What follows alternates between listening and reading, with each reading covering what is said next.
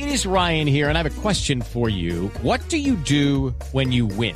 Like, are you a fist pumper? A woohooer, a hand clapper, a high fiver. I kind of like the high five, but if you want to hone in on those winning moves, check out Chumba Casino. At ChumbaCasino.com, choose from hundreds of social casino style games for your chance to redeem serious cash prizes. There are new game releases weekly, plus free daily bonuses. So don't wait. Start having the most fun ever at ChumbaCasino.com. No purchase necessary. BGW. Void were prohibited by law. See terms and conditions. 18 plus. 2019 en el Estadio Nacional de Lima. El enviado especial de Blue Radio, Sebastián Vargas. Yes. Oscar Oyentes, y ya ha hecho su paso por el césped del Estadio Nacional de Lima, la delegación colombiana encabezada por Juvergen Martínez, el boxeador colombiano y que ha tenido eh, medalla olímpica para Colombia. También estaba Rafael Llorea, el encargado del tema de toda la delegación. Ya vamos en los Estados Unidos, eh, solo falta la gran delegación de Perú, que es el eh, conjunto local, para que desfile y luego vendrán las palabras, por supuesto, del presidente de la República, del presidente del COI, también de Panam Sports para terminar lo que es esta jornada inaugural de los Juegos Panamericanos de Lima 2019. Desde mañana ya se vienen las medallas. Desde los Panamericanos, Sebastián Vargas, Blue Radio. Gracias, Sebastián. Ampliación de esta y otras noticias en BlueRadio.com. Continúen con Mesa Blue. Estás escuchando Blue Radio, un país lleno de positivismo, un país que dice siempre se puede. Banco Popular. Doña Susana, si responde la siguiente pregunta, ganará muchos premios. ¿Está lista? Sí. ¿Usted abrió un CDT en el Banco Popular? Sí. ¡Ganó! Con el ahorro ganador CDT, siempre ganas. Sin rifas ni sorteos. Ahorra y obtén mayor rentabilidad. Más información en www.bancopopular.com.co. Banco Popular. Somos Grupo Aval. Aplica condiciones. Vigilado Superintendencia Financiera de Colombia. Son las 8 de la noche. Aquí comienza Mesa Blue con Vanessa de la Torre.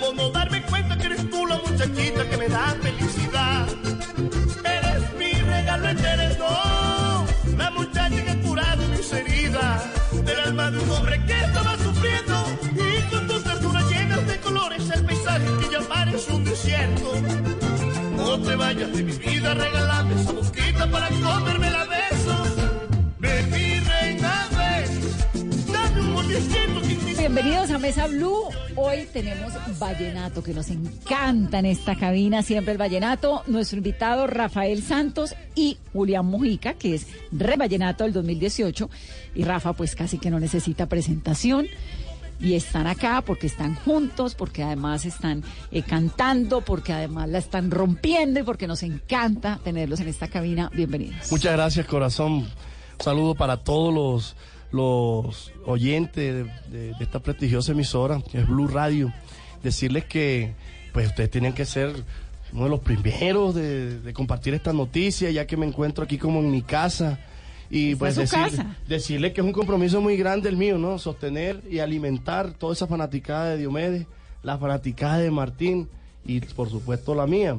Usted le toca- es un reto duro y no es fácil, pero yo sé que con la ayuda de Dios, la ayuda de los medios de comunicaciones colombianos y la ayuda y el, con- y el, y el cariño de todos los seguidores, vamos para adelante. Y pues, estoy con mi rey vallenato, me le mido a lo que sea, estoy como los gallos calzados. Pues la, la noticia es esa, que está con el Rey Vallenato. Julián Mojica es Rey Vallenato del 2018, pero además es de Boyacá, ¿no? Imagínate. Imagínese eso. Entonces tenemos un Vallenato Vallenato y un boyacense Vallenato. Así es, así, bueno, muy contento de estar con ustedes, eh, agradecido con Dios por, por esta nueva etapa en mi carrera, eh, dispuesto a darle a todos esos seguidores de, de la dinastía Díaz buen vallenato al lado de este gran exponente como es Rafael Santos, y boyacense, eh, pero con corazón vallenato. ¿Y cómo terminó un boyacense metido con, con Rafa? ¿Cómo va a terminar un guajiro viviendo en ¿Cómo va a Boyacá? terminar? No, no, eso sí no va a pasar, No, ¿o pues, sí? Bueno, depende. ¿Va a ir a donde Leiva? amor, ahí se queda, Vanessa. ¿No te acuerdas lo que le decían? Pero lo importante de esto es eso, que ya el vallenato no tiene frontera. El vallenato ya es del mundo, es un patrimonio. Y nosotros los representantes dignos de, de este arte, de este folclore tan hermoso como la dinastía Díaz, pues estamos obligados, no es que si queremos, estamos obligados a sostener y a mantener el pueblo colombiano a punta de vallenato. Me quedó en la cabeza esa idea que eso que usted me dijo hace unos momentos que a usted le tocaba los seguidores de Diomedes y los seguidores de su hermano. Les voy a contar a las que no saben. Eh, Rafael es hijo de Diomedes Díaz con Patricia, ¿no? El primogénito. primogénito. Sí. Rafael, Diomedes de Jesús, Luis, Luis Ángel, Ángel y, Martín gran- Elías. el gran Martín El Elías. gran Martín Elías que falleció tristemente en ese accidente Sí, así es. de carro. Y su padre, pues, que murió también. Sí, sí. Estos dos dolores eh, van conmigo hasta el final de mi vida. Pero algo que me lo ayuda a disipar es la fortaleza de la gente. Cuando llego a una parte me recuerdan a Martín, me recuerdan a mi padre. Es como si lo estuviera vivo en la casa. Es como si llegara a la casa ahorita y, y me hacen sentir eso. ¿Qué tiene usted de Diomedes y qué tiene de Martín Elías? Pues de Diomedes tengo ejemplo, tengo cultura, tengo una dinastía que heredé, pues es la familia más hermosa y maravillosa que, que he, he podido eh, tener en mi vida, porque uno donde llega tiene familias, pero realmente mi papá heredé muchas cosas, la nobleza, la humildad, la sencillez. Una familia, ¿cuántos hermanos tiene realmente? Pues ¿Como 24? comenzamos siendo 28, ya somos 22. pues Vanessa, tú sabes que Yo papá no veía en- televisión. Yo me quedé en 24, ya vamos en 22. Sí, sí, Inicialmente sí. eran 28. Sí, lo, sí. Y de Martín, como me decía, pues Martín, gracias a Dios, y esta experiencia se la, se la agradezco a Dios todos los días de mi vida, que a mis 17 años me hizo papá Martín. Porque mi papá me lo entregó. Yo tenía 15 años, ¿no? No había grabado, estaba terminando mi bachiller en Valledupar. Y mi mamá se separó de mi papá porque ya la fama, pues ya mi mamá no la resistía. Y su papá no era tan juicioso. No, él decía, Patri, yo les brindo juego a ella y ellas lo cogen en serio. Entonces no me eches la culpa a mí. En algo tenía razón, pero No, no en todo. nada tenía razón. ¿Cómo así? Y por decirte de esto, me vi- vivo orgulloso de haber sido el padre adoptivo de Martín Elías, mi hermanito, mi hermanito menor. ¿Cuántos años tenía Martín? Cuando me lo entregó papá 5, yo le llevo 10, yo tenía 15. Y entonces me tocó salir a trabajar, eh, me preparé de los 15 a los 16. Pero ¿cómo así que se lo entregó? Nunca lo volvió a... Se separaron mi madre y mi padre. pero y no mi papá no más. disfrutó a Martín porque mi papá vivía viajando. Martín era el bebé de la casa. Pss, mi papá hasta los, o sea, cinco años lo disfrutó. Pero económicamente siguió manteniéndolos a Toda la todos vida, papá nunca nos dejó solo, pero a mí me tocó salir a trabajar porque papá con el Guillén Barré no pudo trabajar durante cinco o seis años. Y me tocó ponerme los cueritos para trabajar, a salir a responder. ¿Y en qué trabajaba en esa época? Mi música, salí a grabar. Ya estaba allí comenzando a los 15. A los, 10 a los 15 me preparé, de los 15 a los 16 me fui dando un profesor de canto que me educaran la voz, fui a un gimnasio, yo era flaquito, parecía un fideo, entonces así nadie me creía. y realmente pues llegué con un proceso hecho a Sony Music, que es una multinacional que pues allá no vas a llegar a ser pinino, sino a demostrar de lo que estás hecho y ayudar a tu familia, me eché a la familia al hombro, todo lo que hacía mi papá me tocó hacerlo a mí y es una experiencia hermosa como ser humano. Los valores, la humildad te acercan al sur. Mejor dicho, es algo que para que lo sepas tienes que vivirlo. Pero es un ejemplo vivo, para eso estoy diseñado. Rafael, ¿y por qué usted fue siempre la inspiración, la primera inspiración de su papá? Por ser su primogénito, por ser su primer varón. Y resulta que en La Guajira la idiosincrasia es que el apellido hay que defenderlo. Suena un poco machista, pero así, así se caracteriza con muchos sentimientos, que el papá, que la pareja que tenga por primera vez un varón, pues se siente orgulloso porque él fue primogénito también. Y que siempre pues me le gané la confianza, el respeto, el cariño y por eso fui los ¿Cómo ojos de mi padre. uno con Diomedes Díaz en la casa? Papá era un hombre muy jocoso, hablaba cortico, pero las palabras de papá tenían mucha profundidad. Entonces lo dejaba uno loco. ¿Sí me entiende? Y entonces me tocaba preguntarle qué quiso decir, vaya, estudia y aprenda. ¿Qué le decía, por ejemplo, chiquito? Las ¿Cuál era vacas pariendo y yo bebiendo. Por ejemplo, diga una frase grande. ¿Y cuál dirías tú, papá? Las vacas pariendo y yo bebiendo. El que no, el que no, compra- el que no tiene para comprar vacas no, no, no, no tiene ni para la bolsa la leche, ¿cierto? Y eso es algo, o sea, no sé si ustedes me comprenden, pero es que la, eh, la inspiración de un campesino como mi padre, la poesía, para entender lo que él está diciendo hay que vivir en Carzal. Y eso, pues, imagínate, mi papá nunca dejó de ser campesino y siempre conservó su forma de ser intacta, humilde, sencillo. y recochero, recochero.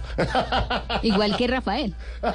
No, yo soy juicioso porque es que para hoy en día para enamorarse hay que tener plata. ya, ya ni que tener amor casi. Hombre, ¿y rumbero? Y, y- y las que uno conoce ya están ocupadas. Y esas son las que sirven, ¿cierto, Vanessa? Bueno, uno siempre está abierto. Tan bella. Y la primera canción que le compuso su papá, usted tenía cinco añitos. Cinco sí. añitos, exactamente. Mira, ese es otro orgullo que me llevo por su- como hijo de Diomedes, por ser familia de mi familia, valga la redundancia. Y es que por eso papá confío en mí, para que el día que él no estuviera, hombre, estuvieran los ejemplos, los valores que por, por él yo había visto desde niño. De 22 hermanos, el único que le cantó fue a mí, de 22 hijos. Y varias canciones, ¿no? Mi Y muchacho. en, todas, y en todas sus mejores obras estuvo Rafael Santos, porque siempre pues yo fui la esperanza de mi papá. ¿Cuál es la canción que a usted más le gusta de su papá y de su hermano? La de los dos pencasos todavía me duele. Mi muchacho. Y la de Martín Elías. El terremoto, me encanta. Porque es que con esa canción fue que aprendimos a conocer el ascenso vertical de Martín Elías. Después de 10 años de estar trabajando, no, no, no, no pegaba, no pegaba, no pegaba. Y entonces llegó Rolando Ochoa y le dio una canción bien bonita que se llamó El Terremoto. Y ese terremoto fue el que conocimos nosotros en Colombia, que nos puso a temblar a todos. Y yo tranquilo los dejo que se alegren, porque soy de los que comen por debajo y pasamos disimulando todo el tiempo, sí, para evitar lo que viven murmurando. Rafael, y en esa casa de, niño de cinco años, ¿cuáles fueron esos primeros vallenatos que usted escuchó y esas parrandas? Porque usted creció en medio de... Correcto. No, es que todos los días había parranda en mi casa, iba Poncho Zuleta, iba Jorge Oñate, o si no nosotros, papá, antes éramos mamá, papá y yo en la casa. Y un día que mi papá no tenía presentación, se iba para donde el maestro Poncho Zuleta, que lo quiero como un papá también, el maestro Jorge Oñate, se- allá se tomaban sus tragos y cosas tan impresionantes, no amanecían bebiendo. Porque cada quien llevaba a su esposa al lado, y entonces vamos acostando. Claro, se les, se les acabó el, el matrimonio fue cuando empezaron a no llevar a las esposas a los ensayos. Y bueno, todas esas experiencias yo las viví. De compartir, yo, pues, casi que el tetero mío fue una botella de whisky.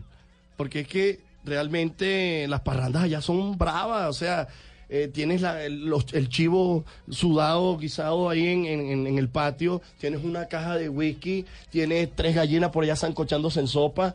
Y la- toda la gente entrando y saliendo y comiendo. Eso es un festival. ¿Cuál es la razón por la cual está tan ligado al trago? Y al Por la emoción, la, la y a emoción. noche, y Lo a que la- pasa y al es que amanecer. yo te explico, la bohemia en el vallenato existe como la ranchera, porque son sentimientos hechos canciones. Entonces tú no vas a cantar algo sentimental sin tomarte un traguito. O sea, ¿Se es imposible cantar Pues no es, tan- no es que es imposible, pero no es tan fácil. Pero que jartera, además. No, es que la idea no es emborracharte, la idea es que al menos eh, te ubiques la emoción en, en la parranda y que te diviertas tomándote un trago, no tienes que tomarte la botella. Y usted a sus hijos, usted que también es parrandero, que también es vallenato, que también es poeta, que también es todo esto, también crece con los hijos, digamos, era la de su papá pues era una generación que se sí. permitía un montón de cosas. ¿La nuestra también? Pues Vanessa, mi hijo es 100% rolo. Se llama Rafael Santo Díaz Gallego. La mamá es antioqueña. Eh, la mamá eh, heredó de su familia un arte muy lindo que es la de los caballos. Eh, tenemos un restaurante muy bonito, no sé si me dejan decir el nombre. Claro, adelante, y todos invitados. Además. eh, todo invitado a chicharrón con arepa y morcito, Eh, eso. está bueno el Restaurante. Mi Margarita, allá en la 222, pueden ir y ven eh, los expo- la- las exposiciones de los caballos que hacemos. Y pues el hijo mío le gusta cantar en caballo, ¿cómo te parece? Vallenato en caballo, yo no sé a qué sabe eso, pero a él se le ve bonito. ¿Y cuántos años tiene su hijo? 13. Pero le gusta mucho el estudio. Entonces está muy metido en la vida bogotana. Él nació aquí y, y es muy estudioso, muy estricto. Allá en la costa hacíamos las tareas, por ejemplo, en mi tiempo, hacíamos las tareas a jugar al parque hasta las 10 de la noche. Tenía que ser la mamá a buscarnos. Es otra clase de libertad. Pero aquí en Bogotá, pues ha funcionado con él muy bien, que el régimen eh, de acá de- del interior, pues siendo él de aquí, lo mantiene juicioso estudiando y todas las cosas van en su puesto. ¿Y a usted le gusta? Me encanta. Dos parranderos en la casa. No alcanza la plata para tomar. ¿Y la mamá es parrandera? No, la mamá es una comerciante eh, dedicada a su negocio, a su arte. Eh, mi esposa es muy juiciosa. Yo vivo muy, muy orgulloso de tener una mujer trabajadora que sale de su casa al trabajo y del, de- del trabajo a su casa a ver a su esposo. Eso es importante para mi vida y, y mi, y todo lo que significo. Rafa, usted le aprendió pues un montón de cosas a su papá. ¿Qué no le aprendió? ¿O qué aprendió que diga, esto no lo copio? A ver, muy buena pregunta, Vanessa, porque hasta a veces hasta los errores de padres se aprenden para uno no hacerlos.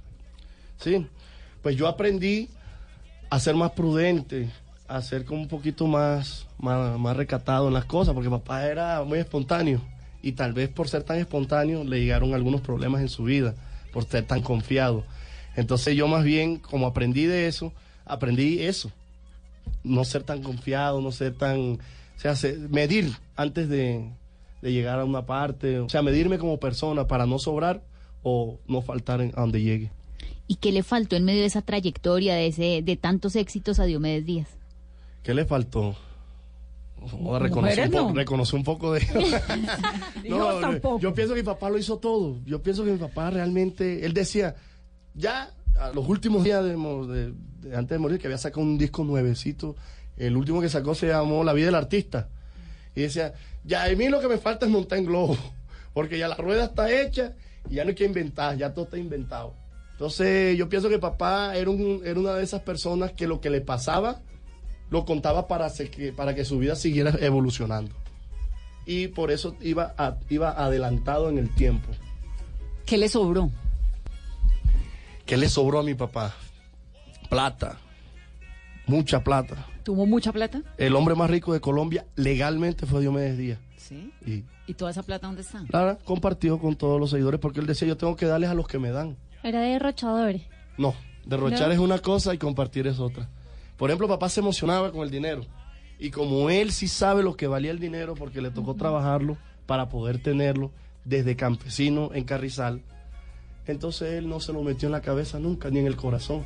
Él veía y lo buscaban las personas. A mi casa llegaban cinco o seis mujeres preñadas y mi papá les pagaba el parto. Claro, no de él, no de él. Pero era de buen corazón de esa manera. Mi papá, mi, casa parecía una casa de beneficencia, Vanessa. 20, 30 personas todos los días. Mi papá, un, cuarto lleno, un- de dos por dos, un closet lleno de, de dinero. El dinero que se ganaba no lo metía en una cuenta porque él decía que, que, que, ¿cómo se llama? Que él le gustaba tener su plata bajo la almohada. Que él no iba a hacer fila para ir a buscar su propia plata. Que eso le parecía que lo hacían otros cantantes para pedirle préstamo al gerente. Entonces era pago en efectivo. Sí. Papá siempre usó fue efectivo. Nada de cheque, nada de tarjeta, ni, ni billetero usó. ¿Cuánto costaba un concierto de Diomedes Díaz? Cuando se murió costaba 60 millones. ¿Cuánto tiempo? Hace ¿Una seis, hora? seis años. Pero eso era que un concierto de una hora. Una dos hora. Una hora, Una- 60 millones. 60 millones. Y en la noche hacía dos. Claro. Entonces le quedan 120 millones en Una un noche. cuarto al solo. sí. Y entonces empezaba, llegaba el camarero por traerle un, domicilio de una comida o algo. Tome 100 mil pesos. Las ligas de mi papá eran de millón en adelante. Esos ejemplos se pueden seguir. Esos ejemplos no se pueden seguir. ¿Y cómo era, cómo era, Rafael, cómo fue crecer en medio de todas estas mujeres y todos esos hermanos? Pues papá siempre me adaptó psicológicamente a todo ese tema porque yo ¿Qué era le decía? yo era el llave de mi papá. ¿Sabe qué hacía yo? Él me decía, Santo, vaya a la clínica del César, que ahí está pariendo una novia mía y tiene un hermanito suyo. Hágame el favor, págale la cuenta, tome esta plata, pague la cuenta y dele plata a la señora para que le compre ropa a su hermanito. ¿Y de cuántos años Y hacía usted- eso, Rafa? Yo tenía nueve años de edad. Era, yo fui cómplice de mi papá toda la vida. Claro que mi mamá, mi mamá me decía, claro, como Diomedes te quiere, todo se lo tapas a él. Mami, no es eso. Lo que pasa es que tú no ofreces.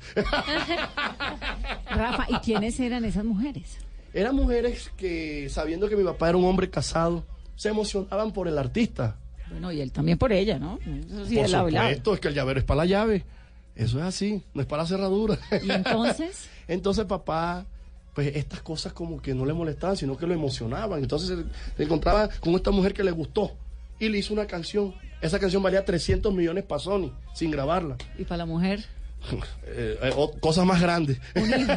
Y un hijo por ahí derecho. Sí, claro, ese era un orgullo. Hubo mujeres. Pero él terminó teniendo algún tipo de relación sentimental con todas estas mujeres. ¿Cuántas mujeres fueron? Es decir, estos 28 Creo que más 20. de 12, más de 12, mu- porque es que el guajiro tiene una idiosincrasia que si tiene 12 hogares y a los 12 hogares los alimenta al mismo tiempo, no hay problema. Como los árabes. Puedes tener 13, 4, lo que quieras. Lo que pasa es que papá es irresponsable en eso. Papá nunca nos dejó pasar trabajo, ni hambre, ni, no, ni nada de eso. Ni a usted ni a ninguno de los hijos. No, no, no, no. Que yo sepa, no. ¿Y quiénes eran estas mujeres entonces? Algo, digamos, Fanática, ustedes- yo pienso que seguidoras de, de, de, de la historia musical de mi padre, porque papá enamoraba con lo que cantaba. Pero que eso digamos, no es ustedes como familia, Patricia, usted y sus hermanos, ¿tenían El algún núcleo. tipo de relación? El núcleo familiar. Allá llegaban los hermanitos. Mi mamá se hacía amiga de esa señora porque es una guajira, desprendida de todo el formalismo que hay hoy en día. O sea, ella, ella supo con quién se casó, ¿sí? Porque en el Cóndor Herido dice, si ella sabía que yo era parrandero, entonces ahora después de viejo vive peleando conmigo. si llegó tarde, llegué temprano en la misma cantaleta. No, ma- mamá se acostumbró a ese tema. Eh, para ella era una emoción grandísima que le llegara un hermano de sus hijos a él. Bueno, tampoco tan emoción porque terminó No, dejándolo mi mamá nos quitaba la ropa a nosotros para hacer el que llegaba, oye. al niño. A los hermanos. y él los reconocía, no me has preguntado cómo. ¿Y cómo lo los reconocía? Le bajaba los pantaloncitos. Y cuando eran niñas. Por eso también se enamoraron de mi papá. Y cuando, y cuando eran niñas, ¿cómo las identificaba? Eh, la niña la llevaban de mi abuela, la vieja Elvira. Se parecen todas mis hermanas a mi abuela. Entonces la llevaban allá y la vieja Elvira no le podía quitar el vestidito. Pero la vieja Elvira decía así, las cejas, la boca, siempre pintaba, pintó mi En papá. esa época no había exámenes de ADN. No, nada, no cosas. había, pero mi mamá, es que mi mamá le hizo fácil la vida a mi papá, ¿sí me entiende? Porque es que mi papá, un hombre tan grande que es que no se quedaba quieto en un solo lado. Entonces llegaba, hola, es que yo vengo con este hijo de Mira, Diomedes. Patricia, Ay, bueno, ¿cómo está? ven, Él es hijo de Diomedes. Bueno, vamos Ah. a ver si es verdad. Entra, por favor, almorcemos. Tan, tan socializaban. No, Patricia, un ser superior. Mi mamá, no jodan, provoca, me provoca hacerles una estatua. mamá es una, Hasta una, que un una gran día mujer. dijo, no más Diomedes. Me Sí, porque teníamos mis hermanitos pequeñitos, entonces para no para, para que no vieran todo lo que yo vi. Sí, entonces igual yo le colaboraba a mi mamá eh, psicológicamente, con mis hermanos. Cuando mi papá llegaba con la parranda a la casa, no, yo me lo llevaba para el parque, me lo llevaba para cine, para que ellos no se crearan como que en este ambiente, porque no es fácil. Mira, yo le doy gracias a Dios que Dios me dio inteligencia y sabiduría para poder comprender todo lo que vi. Y lo que tocaba hacer y lo que no. Ahora, Exactamente. drogas, No, ¿En sí las vi, las sí vio? las vi, pero jamás. pero las veía en su casa, ¿qué tan común era? Bueno, ve- ve- verla, ver personas consumiendo, no. No, tal vez uno de pronto entraba al inodoro a orinar y mierda, se había caído alguna vainita ahí. Pero un niño no, no tenía esa, eh, esa mentalidad, ¿sí me entiendes? Y en ese mundo eso es natural. ¿Qué es natural? El vicio, en el mundo del vallenato eso, eso siempre existió. ¿Por qué? No sé, quién inventó eso, no lo sé. Pero... ¿Y todavía? No, no sé tampoco, no sé. Porque es que realmente al que trataban de... Así era mi papá. No, que yo me llegó sabroso a la tarima, que no sé qué, y nadie lo vio consumiendo. No hay un video, no hay nadie que pueda decir... ¿Usted lo vio alguna vez? No lo vi. ¿Consumiendo? No, no lo vi. No lo vi porque si lo veo le pregunto qué es eso. Y la segunda pregunta, ¿me das? Entonces no, no podía. ¿Eh, eh, ¿De eso se cuidaba él? Sí, y nunca se dejó ver de sus hijos. Si lo hacía, pues tenía que tener mucha prudencia porque nunca lo vieron. Si no lo vimos los hijos. Rafa. ¿Usted tiene unos diamantes en los dientes? Sí, claro, yo sigo la trayectoria de los días diamantes. no, mentira, es un diseño sonrisa que aprovechando mi arte, mi, mi trabajo, que es, es llegar a darle alegría a toda la gente, pues se me dio por co- colocarme dos diamantes. ¿Son en- diamantes? Sí, son diamantes. Es que no tengo gafas, entonces no En- lo veo. en un diseño que- Me están aquí. Que me hizo el compadre Oscar Celi. Me- me- tengo destellos de las luces que me Sí, pues me gusta así porque me gusta arrancar una sonrisa a la gente con algo. No que llame la atención. Sí, esto es estético. ¿Y no le molesta? le No, para nada. ¿Nada? Ven, tócalo. Tócalo con la mano. Ay, no. Tan bella, No, no, Vanessa. Ay, no. Yo he pasado de todo en esta cabina, menos que me llegaron entrevistados con diamantes en los dientes. Imagínate, pues hay que evolucionar. Esto hoy en día pues, se ve en el exterior. Mi papá fue el primero que se puso un diamante en Latinoamérica. Fue, le decían la sonrisa más cara. En ese tiempo costó 35 millones de pesos el trabajo de mi papá. Todas las muelas de oro, arriba y abajo. Y Diomedes, ¿y usted por qué se metió ese poco de plata en la boca? Hombre, hoy en día esto como está, para tener la plata en el banco, mejor la tengo en la boca que está más seguro. Y la otra pregunta, ¿y si llegas a atracarlo? Los muerdo. ¿Y cada cuánto se tiene que hacer mantenimiento? Eh, es un diseño ya por muchos años más que me va a durar. Yo me lo dejé así porque también recuerdo a mi papá. Eh, fue el único cantante que se puso diamante. Eso para mí fue algo extraordinario porque yo tenía como 10 años de edad. Es que usted tenía un papá que era un personaje, ¿no? Por favor, en todo, uno- en todo, uno en con todo, en todo. Díaz en la casa, pues... Imagínate si usted le decía. Si casi me- no me salvo yo que crecí con él oyéndolo. Tan bella. No sé, ¿Cómo Pero se salvó que- usted que creció con él teniéndolo? Bueno, yo pienso que papá también era un hombre prudente, pero la prudencia de él eh, era tan, tan hermética que mm, la gente no se daba cuenta que él era prudente, sino que cuando llegaba a un hotel, pues él de ahí no salía sino a su espectáculo, de su espectáculo al hotel y del hotel al aeropuerto. No disfrutaba una ciudad ni nada de eso, no le gustaba. Entonces, ¿parrandeaba cuándo? En su habitación, En el hotel. en el hotel. Hay una cosa que se tiene que es el galillo, ¿no? Eh, la, la voz, el timbre. ¿Qué es el galillo? Sí. Lo que tú estás preguntando es la potencia de mi voz, De su voz. y aún más así, el color de mi voz. ¿Pero Eso usted le dicen el galillo? No, a mí me dicen el turpial. El turpial. El turpial es una canción inédita que le hizo mi papá a mi mamá cuando yo estaba muy niño. Y yo crecí y yo le dije, ah, bueno, papá, voy a salir a trabajar por la familia y no voy a tener una canción de usted. Y entonces, ¿qué voy a salir yo a hacer? No, no te preocupes, Santo. Con el Guillén Barré me hizo la canción porque le quedaron los sentidos de la, de la cabeza vivos. Porque esa enfermedad de mil se salva uno y queda en la persona en coma. Sí, es muy fuerte. Ese síndrome fuerte. Entonces, él me hizo la canción que se llama El Turpial. Fue mi primer objetivo en la vida. ¡Ay, hombre! Mi corazón es tuyo, Colombia. Por Blue Radio, te lo dice Rafael Santos Díaz.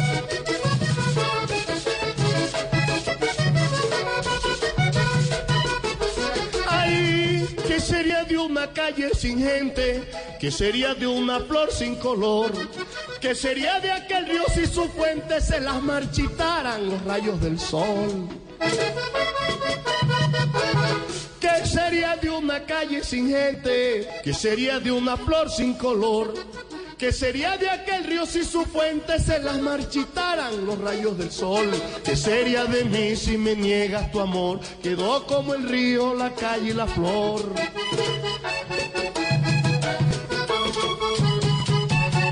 ¿Qué sería de mí si me niegas tu amor? Y esa canción fue un éxito. Además que los diomedistas sabían que mi papá estaba convaleciente en la clínica. Eso me dieron un apoyo enorme. Vendimos 200 mil discos como el primer disco. sí, fue una maravilla. Entonces, eh, eso fue Dios, porque es que Y ahí arranca. Pero usted tiene una... de todos los hijos de mi papá, naturalmente, el el, que- que... ha heredado el timbre de voz eh, de él, eh, he sido Vamos, yo. el que mejor canta de los... Pues de yo fui el primero que grabé. Yo, yo le llevo ventaja a mis hermanos. Yo tengo más experiencia que ellos, se puede decir. Porque yo grabé primero que todo. Me tocó salir. Acuérdate que no fue por fanatismo ni nada, sino por Por necesidad. necesidad. ¿Cuántos hermanos son cantantes? Eh, en mi casa, eh, todito. ¿Los 22? Los- no, en mi casa son Los cuatro. cuatro. sí. En la casa los cuatro. Y son- es que Jesús, mira, Luis mira, Ángel, Vanessa, Martín. es algo que me alegra decirte y te lo digo con orgullo. Esta es la, hoy por hoy, es la dinastía que más cantantes activos tiene. Tenemos siete cantantes activos. Entonces son ustedes cuatro, bueno, con la Sí. triste partida de Martín. Rafael de Jesús, Diomedes Dionisio, el de Dayán. Ah, y ahorita también Rafael María. Eh, Esos son los otros, del sí, grupo de los o sea, 28 los que ahora son cuatro de 22. Patricia somos Rafael Santos, Diomedes Jesús, Luis Ángel y Martín Elías. Ahí hay cuatro Y hay cantantes. cuatro cantantes. Ajá. Y mis otros hermanos que vienen ya creciendo, ya se están madurando. ¿Usted se le sabe el nombre a todos? A la mayoría. a todos sí, porque me encuentro cada vez con... Cuando voy a cantar por ahí por los pueblos me aparecen y me, me- me brindan su casa y voy y como donde ellos, me presentan a su mamá. Muchas veces los conozco a ellos y a su mamá no, o conozco a la mamá y a ellos no. Porque usted no tuvo hermanas, ¿no? Sí, muchas. No, no, pero digo, de ese Ah, núcleo cercano. No, núcleo y mi papá siempre quiso que se llamara Olga Patricia. Y ahora que ya en el año 79, cuando yo nací, pensaban que yo era Olga Patricia. Y de hecho, todos fuimos Olga Patricia.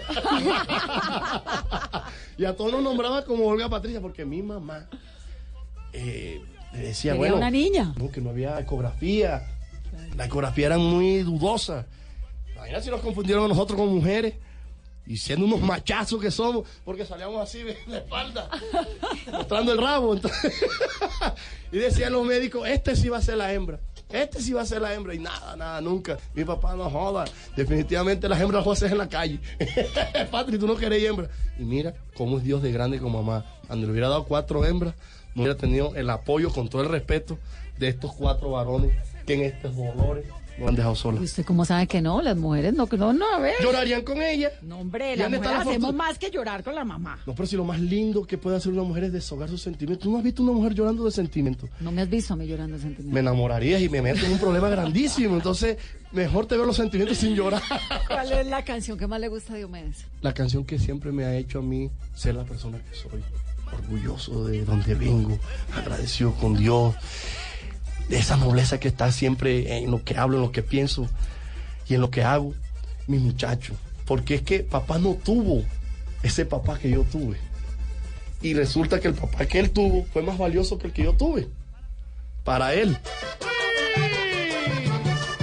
¡Ay!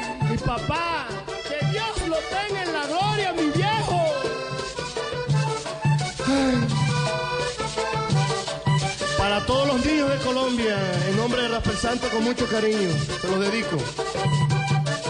Ese muchacho que yo quiero tanto, ese que yo regaño cada rato, me hizo acordar ayer que así era yo también cuando muchacho, que solo me aquietaban dos pencazos del viejo Rafael. Y se parece tanto a papá, hombre del alma buena.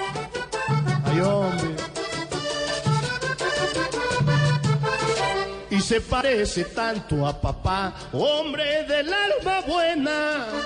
Se ponía triste al verme llorar y me daba un pedazo de panela y entraba en discusión con mi abuela porque la pobre le reclamaba que por qué diablos me maltrataba que dejara al muchacho tranquilo y hoy veo en Rafael Santo mi hijo todavía las costumbres aquellas ay papá te amo y hoy veo en Rafael Santo, mi hijo, todavía las costumbres aquellas.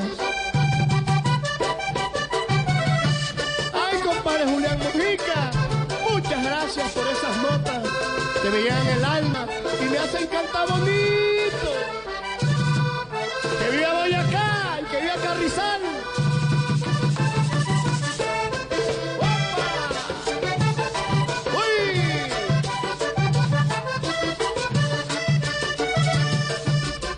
Hemos hablado de que usted ha sido un confidente, un amigo de su papá. La confianza de mi papá era yo. Pero usted lo vio en algún momento con el corazón roto por un desamor, viviendo una tusa. Bueno, sí. Mi papá no lloraba delante de ninguno. O sea, ustedes nunca lo vieron, lo vieron llorando. Y, y- y es más, yo este, estoy seguro de que no hay un video, una foto donde esté mi papá llorando. Porque lloraba Porque no lloraba sino al lado mío. ¿Y por qué lloraba? ¿En qué momentos lo vio así? Por ejemplo, eh, porque es que me toca hablar de cosas personales y amorosas y no me gustaría, porque la persona que me estaría escuchando pensaría que es en contra de ella. Y no es así. Pero papá siempre lloró cuando quiso una mujer y la mujer le quedó mal. ¿Lloraba por amor? Claro, si toda la vida he llorado por amor, decía él. y lo que pasa es que mi papá era un llorón, sino que no se dejaba ver delante de la gente, porque era orgulloso, or- orgulloso de eso, del orgullo natural, ¿sí me entienden? No orgulloso de, de- de poder ser lo que era, no. Orgulloso que, por decir, a mí una mujer no me va a, humillar o, o no me va a, a poner mis sentimientos por el suelo. Si era un guajiro sentimental, mejor dicho, era fácil enamorar a mi papá. ¿Y a la Patri le lloró? A mi mamá le lloró bastante, bastante, sí, porque es que mi mamá fue como una guía para él, fue como un- un- una brújula. Mi mamá le enseñó a firmar cuando no era bachiller todavía. Mi mamá le gustó ese campesinito que era trabajador, que era sincero, humilde, sencillo. Se le veía que iba a ser alguien. Y dice mi mamá, mi mamá- a mi mamá se le presentaban doctores, ganaderos. Mi mamá fue nació en una familia, pues, Mujer divina. conservada, una familia que antes se decía, ¿cómo se decía antes? Se decía, Prestante. Ajá. Y que teníamos un abuelo que no conocía la onda ni por lo redondo, pero era muy trabajador. Tenía mucho ganado. ten- Ahí nació mi mamá. Mi papá vendía empanadas en el pueblo. Y en la tienda de mi mamá, de donde vendía mi mamá, ahí lo conoció. Y él llegaba Él llegaba con, con lo que le escribía la, la abuela mía para que lo comprara en la tienda. El mercado. Y resulta que mi mamá se enamoraba de él y se lo, lo regalaba. ¿A los cuántos años se conocieron? A los 10 años ¿A de los edad. 10? Sí. ¿Y a los cuántos se casaron? No a los sé. 18. Mi mamá es un año mayor que mi papá. Mi mamá se casó a los 19 y él a a los 18. Y ahí nací yo. Ay, qué bonito, ¿no? Sí, no, es que es una belleza de historia. Algún día, algún día, pues, algún medio contará cómo son, cómo fueron las cosas y nos, nos alegrará más. Bueno, Rafa, 14 de abril del 2017, ¿en dónde estaba usted cuando fue el accidente de Martín Elías? Y háblenos también un poquito del homenaje que usted le hizo con esta canción Dile a mi Dios. Eh, estábamos en Cartagena una Semana Santa, pasándolo con mi esposa, mi hijo. Hay un hotel en Cartagena donde él estaba hospedado también, porque él, él, él- él volvía a Cartagena porque tenía a los dos hijos, a Paula y a Martincito, los tenía ahí, quería pasar ese, terminar de pasarse su Semana Santa en Cartagena. Eh, tenía esos dos, esas dos presentaciones. La última, eh, creo que fue en Toulouse, ¿cierto? No, bueno, Coveñas. Coveñas, perdón, sí. ¿Y qué pasa? Que nos cogió de sorpresa la noticia. Nosotros, pues yo me, yo me acuerdo que eso fue como a las 11 de la, a las 10 de la mañana, a las 11 de la mañana que recibí la noticia, yo estaba pues, dispuesto a, a irme a, a la piscina con mi hijo y mi esposa, a descansar un rato. Y me dice mi tío Canco, hermano, eh, mi tío, sobrino, el hermano de mi papá que trabajaba con Martín, el hermano menor de mi papá. Eh, sobrino, dígame tío Canco, este, se acabó de accidentar su hermano Martín Elías y está muy mal. ¿Cómo así, tío? Yo quedé en shock. Mm, Enseguida, eh, hágame el favor, ¿y dónde lo tienen? No, se lo acabaron de llevar para Cincelejo, tan, tan. Tío, haga el favor y me mantiene al tanto de esta información, porque ya yo tomo un carro ya y me voy para Cincelejo con mi esposa.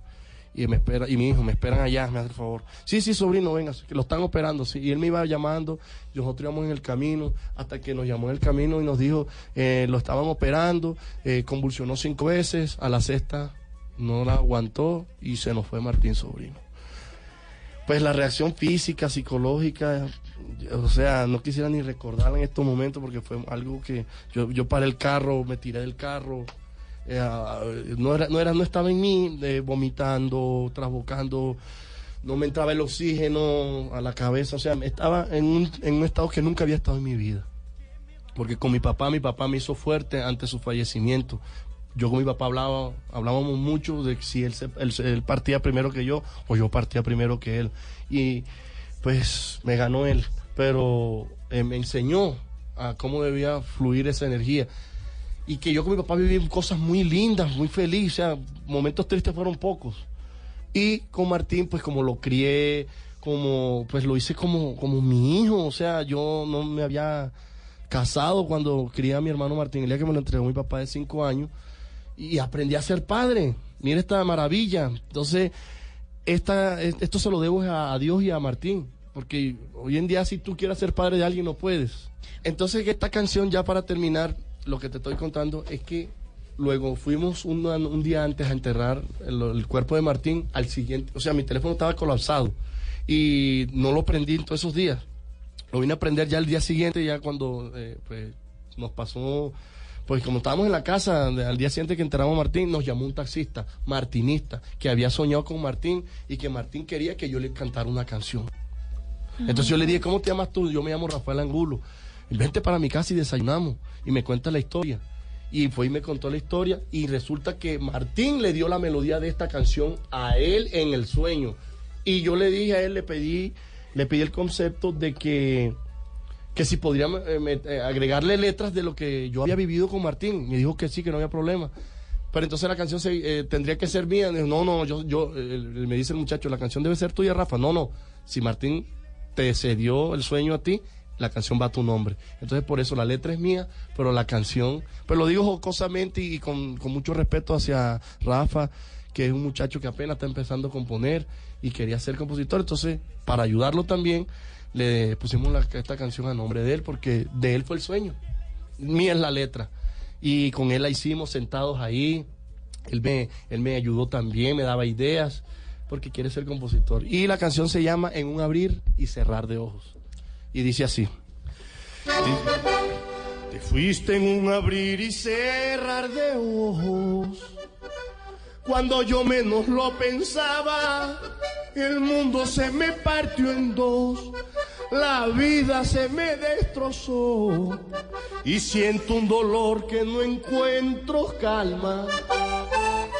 Todos los optimistas te amamos. Te fuiste dejando canciones, siempre fuiste un muchacho honesto. El gran Martín Elias no ha muerto, vivirá siempre en nuestros corazones. Si tú supieras, hermanito de mi alma, cómo he quedado desde el 14 de abril. Hoy sufro mucho y el dolor que a mí me mata. Te fuiste un mundo sin tiquete para venir. Dile a mi Dios que estoy dispuesto a la iglesia por ti, para que oremos por tu alma feliz. Y así me dé fortaleza, Señor. Dile a mi Dios que Martín Junior me pregunta por ti. Me dices, tío, yo extraño a mi papá. Nos hace falta Paula Elena y a mí. La vida es corta y tú tienes la eterna. Que estoy dispuesto a la iglesia por ti, para que oremos por tu alma feliz. Y así me des fortaleza, Señor. Amén. Es una canción muy sentida. Por eso no la seguí cantando, mi amor, porque no voy. Simplemente no tengo la fuerza para... En la tarima solo canto una, una, una sola estrofa porque es muy duro para mí. Es muy duro, es muy duro y, y, y, bueno, yo creo que nunca voy a salir de este dolor, pero este mismo dolor lo voy a tener que utilizar para fortaleza. Rafa, Y- ¿qué y le va faltó decirle a Martín? ¿Por qué se fue tan joven? ¿Por qué? No entiendo. Si es que lo... No entiendo. No entiendo y me quedó esa duda. ¿Por qué tan joven? Pero dejó una gran huella en todos nosotros, Eso para los sí, que, nos vamos a a ver el enveje- vallenato. nos vamos a envejecer viendo esa huella. Tal vez me puse a pensar el otro día y es que Dios cuando quiere que las cosas sean queden de recuerdo de por vida es el recuerdo joven. Porque un recuerdo de un anciano no es más fuerte que un recuerdo de un niño. Claro, porque ya vivió todo lo que tenía que vivir. Es correcto. Y uno lo acepta y lo entiende. Pero un, un niño no. Dile a mi Dios que estoy dispuesto a ir a la iglesia por ti, para que oremos por tu alma feliz y así me dé fortaleza, Señor. Ay, hermanito lindo, Dios te tenga en la gloria, como te quiero. Respiras fútbol, palpitas fútbol, vive ese fútbol. Todo el fútbol. En Blue Radio con Beta Play. Apuéstale a tu pasión. Tomémonos un tinto. Seamos amigos. Café Águila Roja. Blue Radio. Pensando en fútbol. Blue Radio. La nueva alternativa. ¿Qué tal una deliciosa torta? Unos ricos pastelitos, unas exquisitas galletas, un pan calientico, con harina de trigo, los farallones. Y es rico alimento, suave, rendidora. ¡Deliciosa y gustadora! Con el trigo de las mejores cosechas, harina Los Farallones. Calidad y rendimiento inigualable. Trabajamos pensando en usted. Respiras fútbol. Palpitas fútbol. Vive ese fútbol. Todo el fútbol. En Blue Radio con Beta Play. Apuéstale a tu pasión. Tomémonos un tinto. Seamos amigos. Café Águila Roja. Blue Radio. Pensando en fútbol. Blue Radio. La nueva alternativa. ¿Qué dice? ¡Uy! Que vivan todos los diomedistas, los martinistas y los santistas. Mi pueblo, no se preocupen que aquí me tienen y los voy a nutrir de música con su apoyo. Muchas gracias.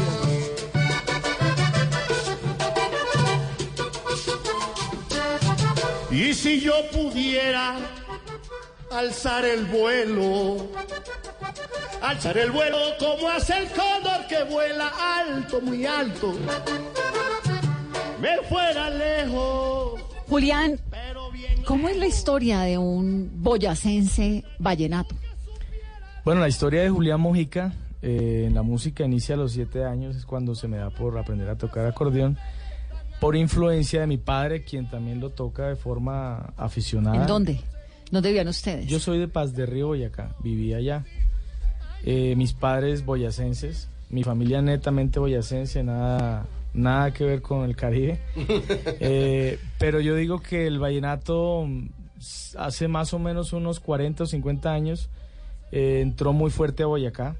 eh, de pronto por mm, las cirúrgicas serías Paz de Río o algo así que traía gente de todo el país, principalmente pues gente de La Guajira también que pues hay una afinidad en, en cuanto a la explotación del carbón, de las minas y toda esta, de toda esta cosa. Entonces creo que eh, la gente de La Guajira que llegó a la zona pues llegó con su cultura, con su música, con, con todo. ¿Usted creció con un acordeón en la casa? Así es, mi papá músico aficionado, mejor dicho, enfermo por el vallenato. ¿Y qué hacía su papá? Él era empleado de Acerías Paz del Río, pero a su afición era el acordeón, igual que un tío mío que ya desapareció, Jorge Mojica, y fue la primera persona que participó en el Festival Vallenato. De hecho, cuando gané el Festival Vallenato... La primera el año persona de Boyacá. Del ¿De su interior del país, interior. del interior del país, en el año 71. Eh, entonces por ahí se viene una tradición familiar en la música vallenata. Posterior a esto nace un festival en, la, en el municipio de Nopsa, Boyacá, Festival Vallenato del año 80 para acá, festival que tiene más de 30 años, por donde No, pues circularon... es el municipio de La Ruana. Exactamente. Nopsa es un municipio, eh, bueno, muy agradable y prestante también porque eh, mueve mucho comercio, mucha eh, empresa siderúrgica y ahí anualmente se hacen muchas festividades, muchos festivales. Sí, es un lugar bien musical. Eh, exacto. Dentro de eso se hace un festival vallenato hace más de 30 años. Por ahí circularon personajes como Alejo Durán, como el maestro Rafael Escalona, como el maestro Pablo López, los hermanos López. Y eso fue incentivando tanto la cultura de esta zona específica de Boyacá hacia la música vallenata que hoy por hoy, pues gracias a Dios cayó en mí la bendición de que yo fuera la primera persona que ganó el festival. Pero atrás mío vienen otros intérpretes del acordeón, niños que han hecho buenos papeles en Valledupar. Eh, el rey aficionado del año pasado también fue boyacense. Y era medio exótico, digamos, en su casa que hubiera vallenato y que hubiera una cultura Sí, vallenata en la mitad del altiplano cundiboyacense. Sí, por, por supuesto, me imagino que sí, yo lo veía normal. Claro. Porque yo era niño, yo veía Sí, lo pero digo, no es lo mi mismo que tener un vallenato en Valledupar, pues, Claro. ¿no? O sea, una marimba en Cali. Eh, correcto, o sea, yo lo veía normal porque era lo que pasaba en mi casa. Me imagino que era exótico para el resto de la gente, los Claro. vecinos. de los vecinos, los de la gente del, del- del municipio. Claro. Porque, pues a ver, el vallenato hace 20 años no era... Compadre, le, di- le interrumpo, me disculpe, y no le decían, ¡dejen la boya!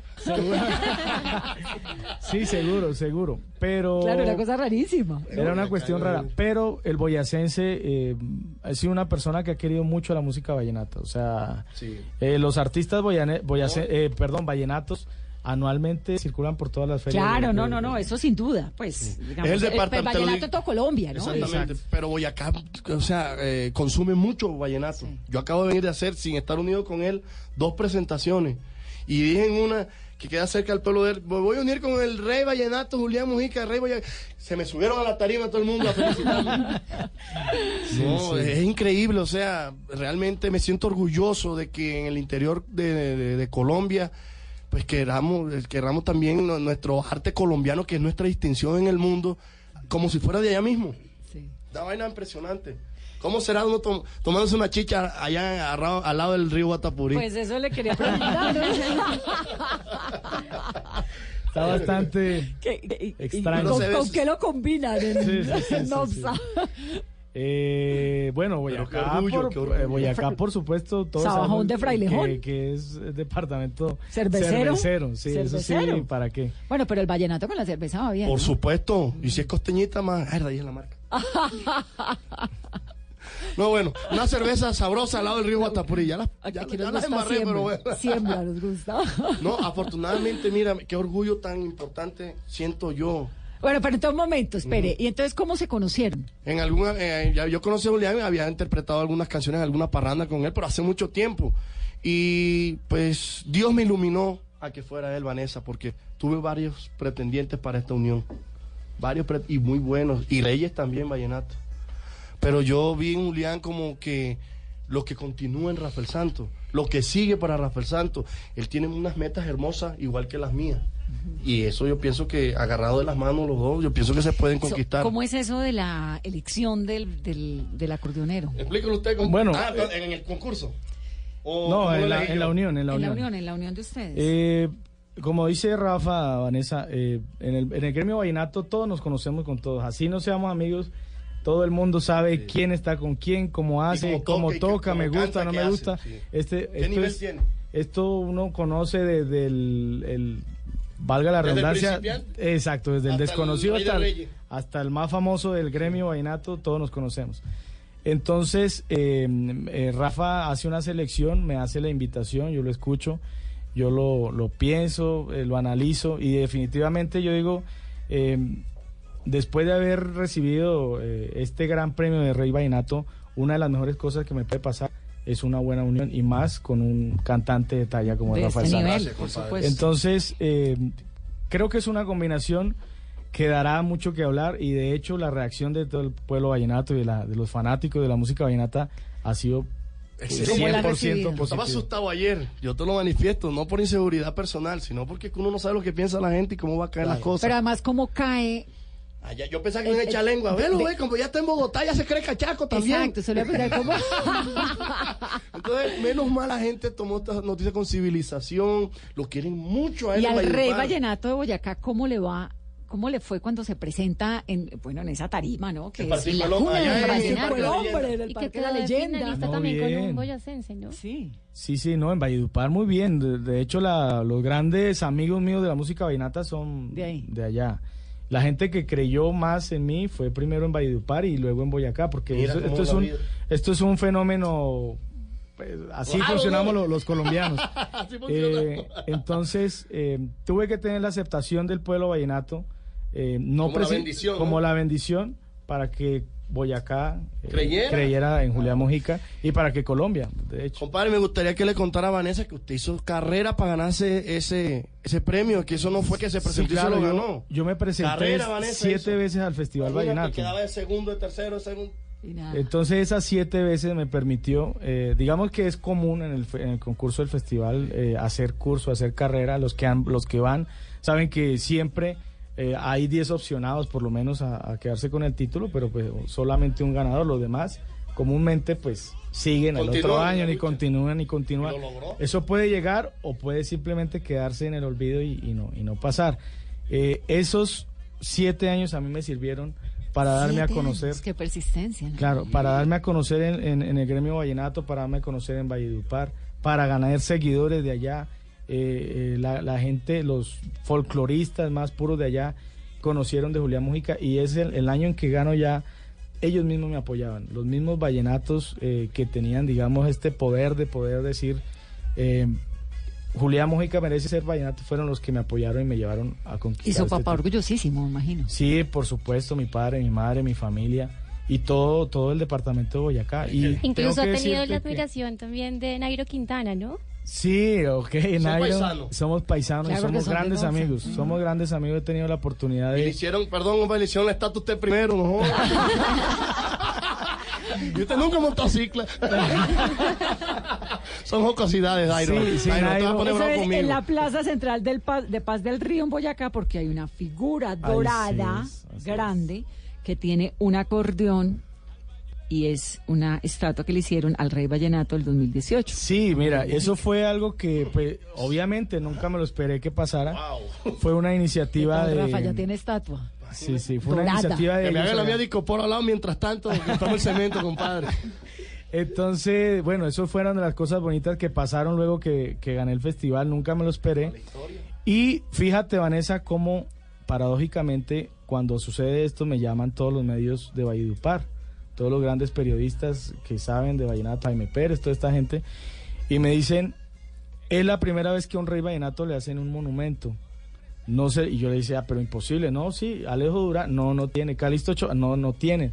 Esto es una lección, lo decían al aire en, en Valledupar, para nosotros los vallenatos que nos están dando ustedes los boyacenses. Una lección de reconocimiento y de hablar a valorar- su gente, a lo de suyo. valorar lo que nosotros no hemos valorado Qué acá. lindo. Aquí tuvieron que esperar a que Diomedes Díaz se Muriera, a que Martín a que muriera. Mar- a Mor- Martín muriera. las- las y, es la hora que no hay un, no existe un monumento de ningún otro rey vallenato. El primero es usted. Bueno, que aprovechen conmigo que estoy vivo. Que aprovechen y que me hagan suave, que no sea tan cara. Pero para irme a ver todos los días. No, Rafa, pero ¿sabes qué debería haber?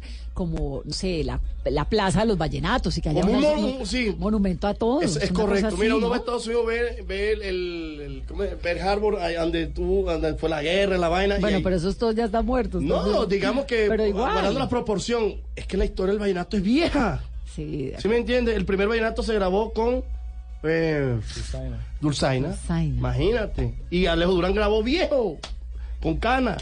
Entonces, esto, esto es una historia muy linda, la del vallenato. Y, y sí, Vanessa, te lo, te lo acepto Pues y, me y lo te imagino, apoyo. me parecería precioso. Un museo del vallenato, así como está el museo del acordeón, que usted puede ir a donde este señor Beto Murga. ah, de Beto Murga y le muestran desde el primer acordeón hasta el último. Pero algo acordeón. más callejero, como en la calle, que uno camina y se los encuentre, las estatuas. Estoy pensando un poco como en la calle de las caricaturas. En... Pero con tanto venezolano, En- imagínate. en Bueno, en todo Aires, caso, lo, lo importante es que el vallenato es es, ese para comentario. Rafa. Que- que- A ver, Por eso, porque es que hay que hacerlo grande. Hay que hacerlo grande. Ya los colombianos ya no somos 50 millones. Ya somos más. Bueno, Mi respeto, ¿verdad? Pero lo importante es lo que tú estás diciendo, un monumento, un museo para todo el que llegue a Colombia. Venezolano, este, americano, brasilero. Colombia es grande por su vallenato. ¿hacia dónde van juntos? Bueno, hacer una carrera exitosa, defender el legado de la dinastía Díaz, eh, hacer música vallenata que quede en la historia de, de este género y hacer una unión que dure por muchos años cuando Dios lo permita, hasta donde Que nos Dios lo pensionemos, permita. compadre, los juntos. Exacto.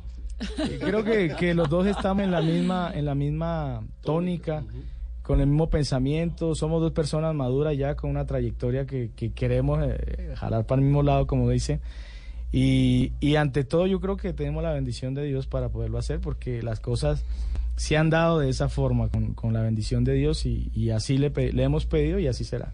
Y además tienen, Amén. tienen una combinación indispensable. Claro. Y les sobra. Sí, sí, sí. Voz y acordeón. Imagínate. ¿Para qué más? ¿Cuándo va a ser la primera presentación de ustedes juntos? Bueno, el teléfono es 315-723-7190, todos los, los organizadores de eventos. no, realmente estamos preparando todo. Vamos a salir con un sencillo, pues para darle una probadita a la gente del plato fuerte que viene. Queremos hacer un trabajo discográfico vallenato para rescatar el vallenato, tratar enviarle, tirarle un salvavidas para que, por favor, no nos desviemos de la realidad. Nos estamos desviando con el Sí, vallenato por y el tanta fusión. consumismo, por el consumismo, por la evolución de los sonidos, todo este tema. Pero ya se nos olvida hacer letras bonitas. Ya no hay mensaje en las letras. ¿Se está acabando la inspiración o qué está pasando? Sí, los nuestros, pues yo diría que fueron tan grandes esas obras que nuestros baluartes como Marciano Martínez, todos esos grandes compositores, eh, quedaron en la historia por ser tan, tan bravas, ¿sí me entiendes? Pero ya ellos también tienen su edad, ya no viven lo que vivieron cuando eran jóvenes para Las hacer esas canciones, cambian. las épocas cambian y ahora lo que les invito a pensar a los compositores de la nueva generación es que hagamos poesía, si es que una mujer se enamora es no echándole mentiras como muchos creen, una mujer se enamora es diciéndole que ella es hermosa, sin Oiga, mostrarle un espejo. ¿Y usted se enamoradizo como su papá? A mí me encanta enamorar. Así, no, no sé si se enamorarán de mí, pero es así. Yo aprendí eso de mi padre también, Vanessa, a, a caerle bien a una persona. Y si es de verdad enamorarla, a enamorarla, pero diciéndole lo que ella tiene. Así tengo una brecha aquí. Decirle, mire esa brecha. Es, es la separación entre la realidad y el amor que tú tienes. ¿Sí me entiendes? Ent- Entonces son, son vainas que... ¿Y qué dice, ¿y qué dice que- la antioqueña? No, pues las antioqueñas son hermosas. O la antioqueña señora suya. Pues hermosa porque es que son tan humildes y tan nobles, tan bellas en sus sentimientos que, que, que un detalle que nos parezca pequeño a nosotros, a ellos- a ellos les parece grande, a ellos les parezca grande. Y es un detalle sentimental, ¿verdad? Por ejemplo, una paisa no te va a mi amor, estás linda, tú le estás linda. Muchas gracias. Y hasta ahí. Si ya continúa, ya es un problema. ¿Y las caleñas? Hmm. Hermosas son como las flores. Dios las bendiga. Rafa, qué dicha tenerlo aquí. No, a ustedes por eh, agradecerles a ustedes que Dios me los siga bendiciendo, me les siga dando esa inteligencia y sabiduría con la cual sostienen este programa.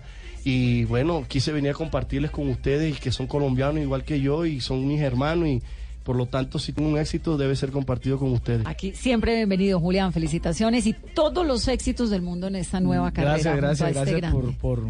Qué dicha para Boyacá. Sí, sí, por supuesto, por supuesto. Y para mí, para mí, para Rafa, para todo, para el folclor vallenato.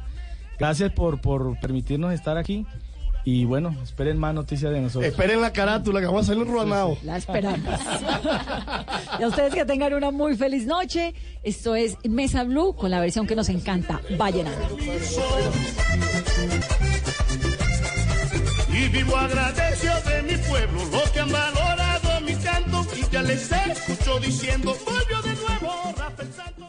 Respiras fútbol, palpitas fútbol, vive ese fútbol. Todo el fútbol. Todo el fútbol en Blue Radio con Beta Play. Apuéstale a tu pasión. Tomémonos un tinto. Seamos amigos. Café Águila Roja. Blue Radio. Pensando en fútbol. Blue Radio. La nueva alternativa. Esta es Blue Radio.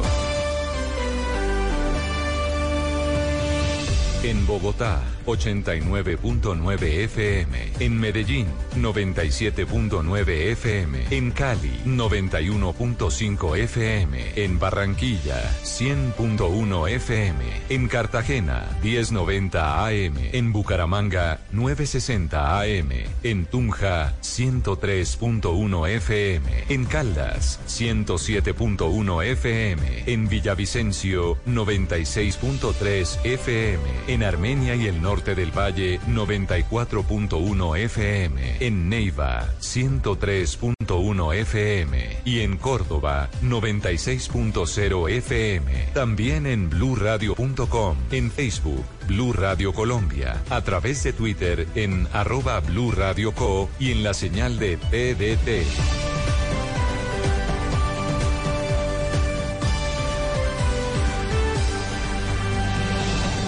Blue Radio, la nueva alternativa. Anda mucho. Voces y sonidos de Colombia y el mundo en Blue Radio y bluradio.com, porque la verdad es de todos.